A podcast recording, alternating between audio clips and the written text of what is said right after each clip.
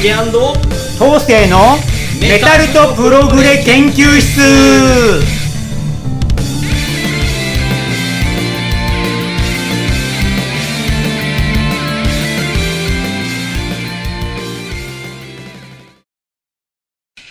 どうも皆さんこんにちは。ジュリアンコンカッセの竹です。はいメタルとプログレ博士緑川東勢です。はいえー、今週も始まりましたメタプロ研究室ですが今回はえー、まあちょっといつもと違うというか、まあ、ちょこっとトークですか？なんて言ったらいいんですか？ね。全然タイトルとか決めてなかったんだけど、ね僕最近つうかこの12年ぐらいでちょっと好きになっちゃったガールズバンドがいましてね、え。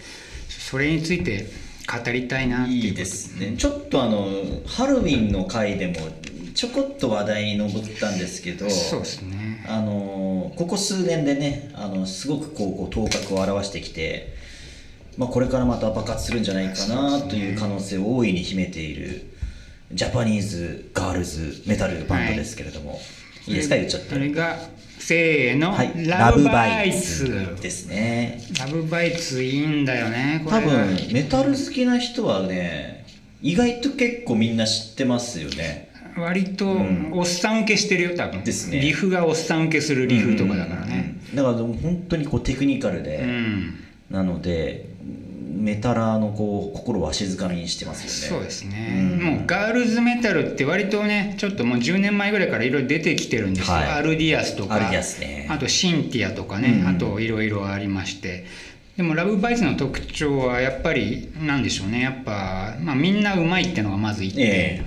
ね、大体ガールズでやるとドラムとかリズム体がねちょっと、はい。ちょっと物足りないなっていうのがあったりあるいはギターのリフがちょっと男が弾くリフに比べるといまいちかなっていうのがあるんだけど、ラブバイツはそこがねちゃんとすごいんですえね。しっかりしてますよね。パワフルなツーバスとすごい存在感のあるベースにさらに2人のギタリストがねうまい。まあ、そのギターがもうやっぱ半端ないですね。こさんと、まあ、みどりさんですね。でボーカルさんも伸びやかでしかも英語で歌ってるっていうね、ここがこうジャパメタ臭くないっていうのが特徴うん。かもしんないですね。ちょっとじゃあ語っちゃいますいいですか？はいじゃあお願いします。ね。まあ僕も去年一昨年ぐらいかな、まあ、最初に聞い知ったんですよね。まあでもデビューは2016なんなんでもう5年前ぐらいなんですね、でデストローズってバンドのベースとドラム、えー、美穂さん春菜さんを中心に結成。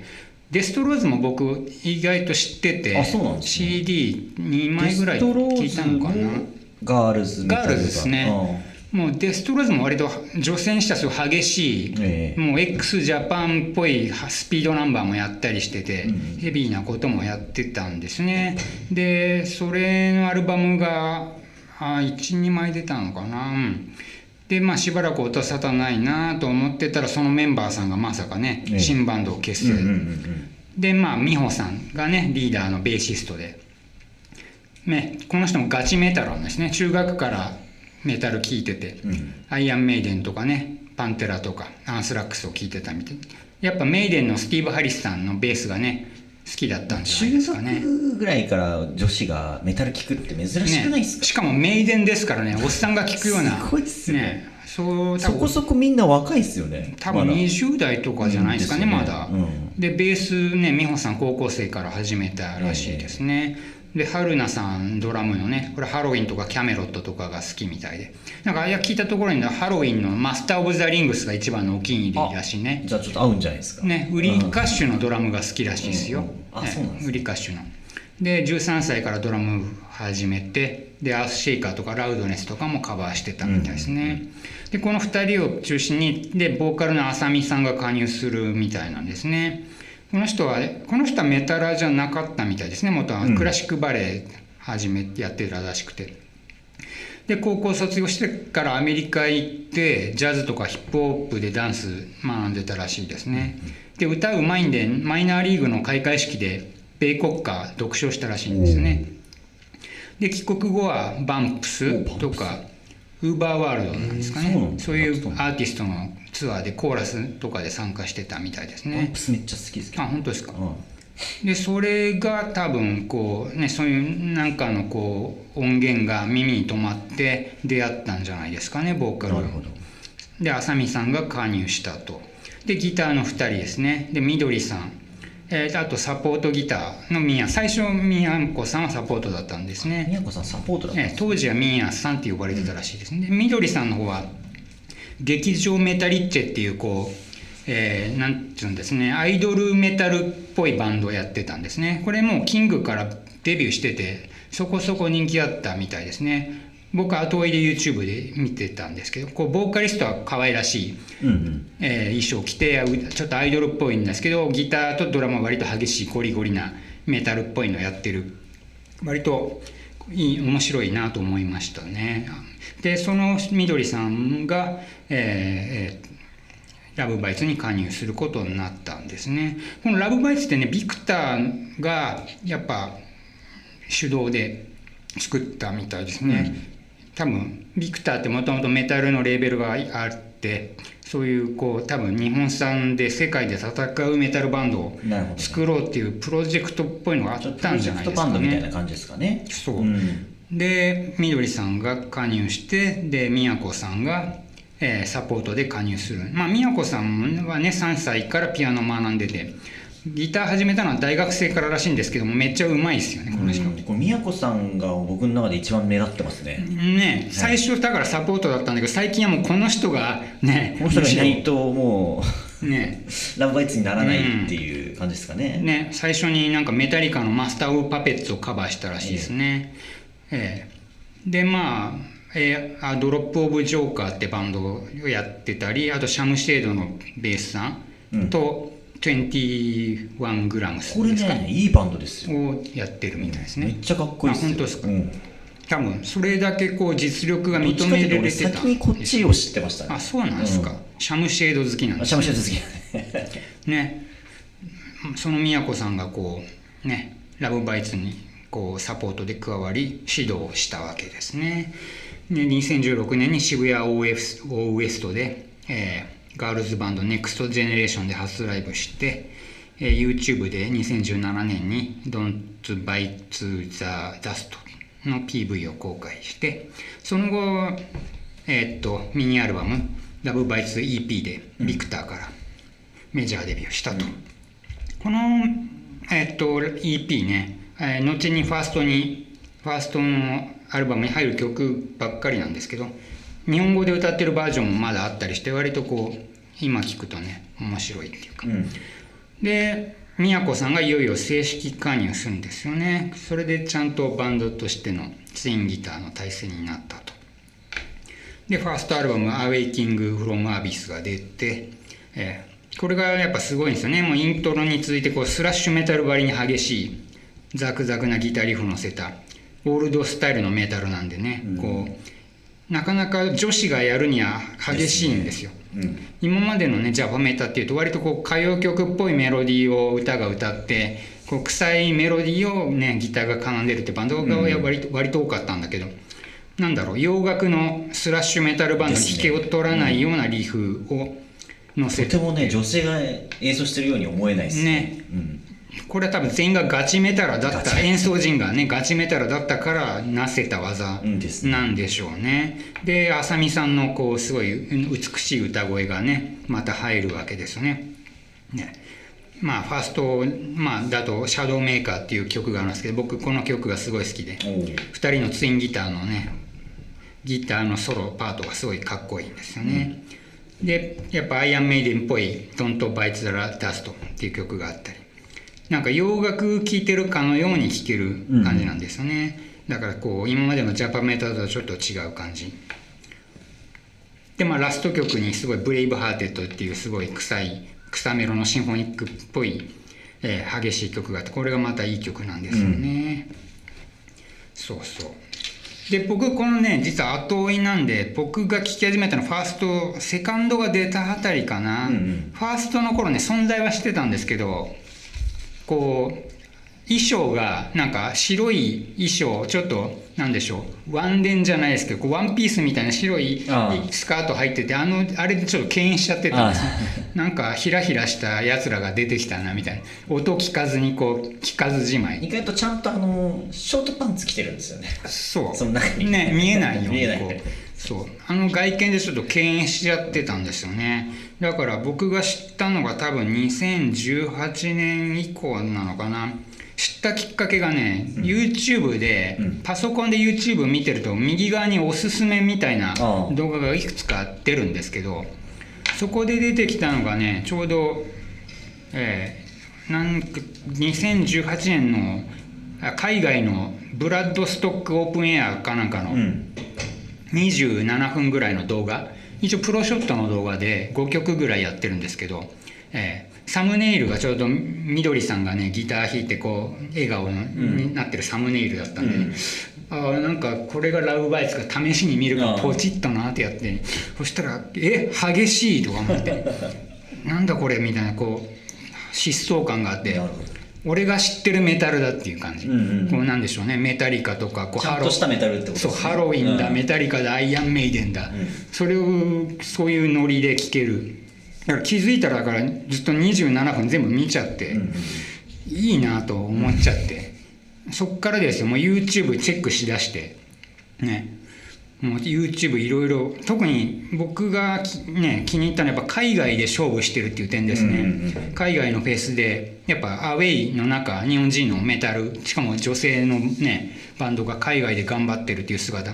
まあ以前はねそういうのベビーメタルえでえ見てたわけです、ベビーメタルも海外でよくライブん。やってるんで、うん。この可愛い子たちが海外の猛者たちを相手に激しいライブやって喝采受けてるみたいな、うん。それが痛快だったわけですね、これをラブバイツもやってると。ですね。そう。しかも英語で歌ってるからやっぱ彼らもノリがね外国の人たちもいいんですよね、うん。意外と。ですね。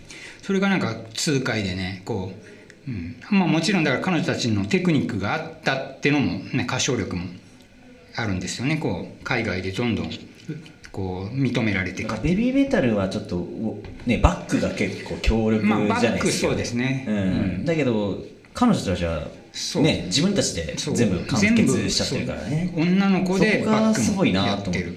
そうなんですよね、うん。だから今になってだから昔の動画とかもチェックするわけですよ。だから2017年の当時とかね、このだから最近僕見たのがここにも、えーっと2017年に、えージャパンクリスマスっていうイベントハイパージャパンクリスマスか。イギリスで日本文化イベントをやったんらしいんです。昨日これの動画見たんですけど。いあの今の演奏力に比べるとね若干やっぱドラムのねちょっともたりとか気になったもののやっぱそれでもクオリティは高いんですよね、えーでもやっぱこの3年ぐらいですごい演奏が上手くなったんだなっていうのは実感したかもしれないですね。で2017年にね海外演出進出始まって。で2018年にこうセカンドかあその前にミニアルバムが出るんですね「Battle Against Damnation」っていう。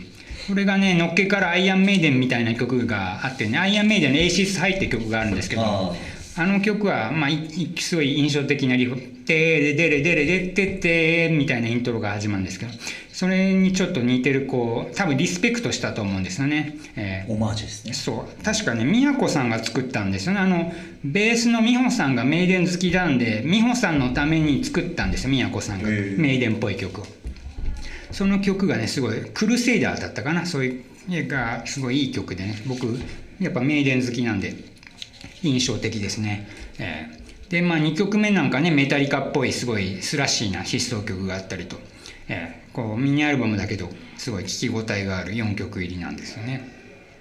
で2018年にセカンドが Clockworks Clockwork Immortality が出るのかな、ええ。これもねまあ DVD とかがついてるバージョンで買ったんですけど、ええ。もうあの DVD には2018年のね東京でのライブが収録されていてすごいこれも良かったですね。まあサウンドアルバムのサウンドもこう、えースラッシーな激しさからね浅見さんのエモーショナル歌を生かした叙情曲もあって。ああなんだろう。もうバンドとしての勢いにあふれてる感じでね、この頃のからのボーカルのあさみさんうん。のなんかちょっと感情がちょっと爆発してるような感じしませんか？なんあかエモーショナルっていうか。そうですね、うん確かに。浅見さんのこう英語の表現力使う、発音も徐々に良くなってる気がしましたね、なんか最後のバラードすごい良かったっすうん、ね、うん。そうですね、普通にうまい。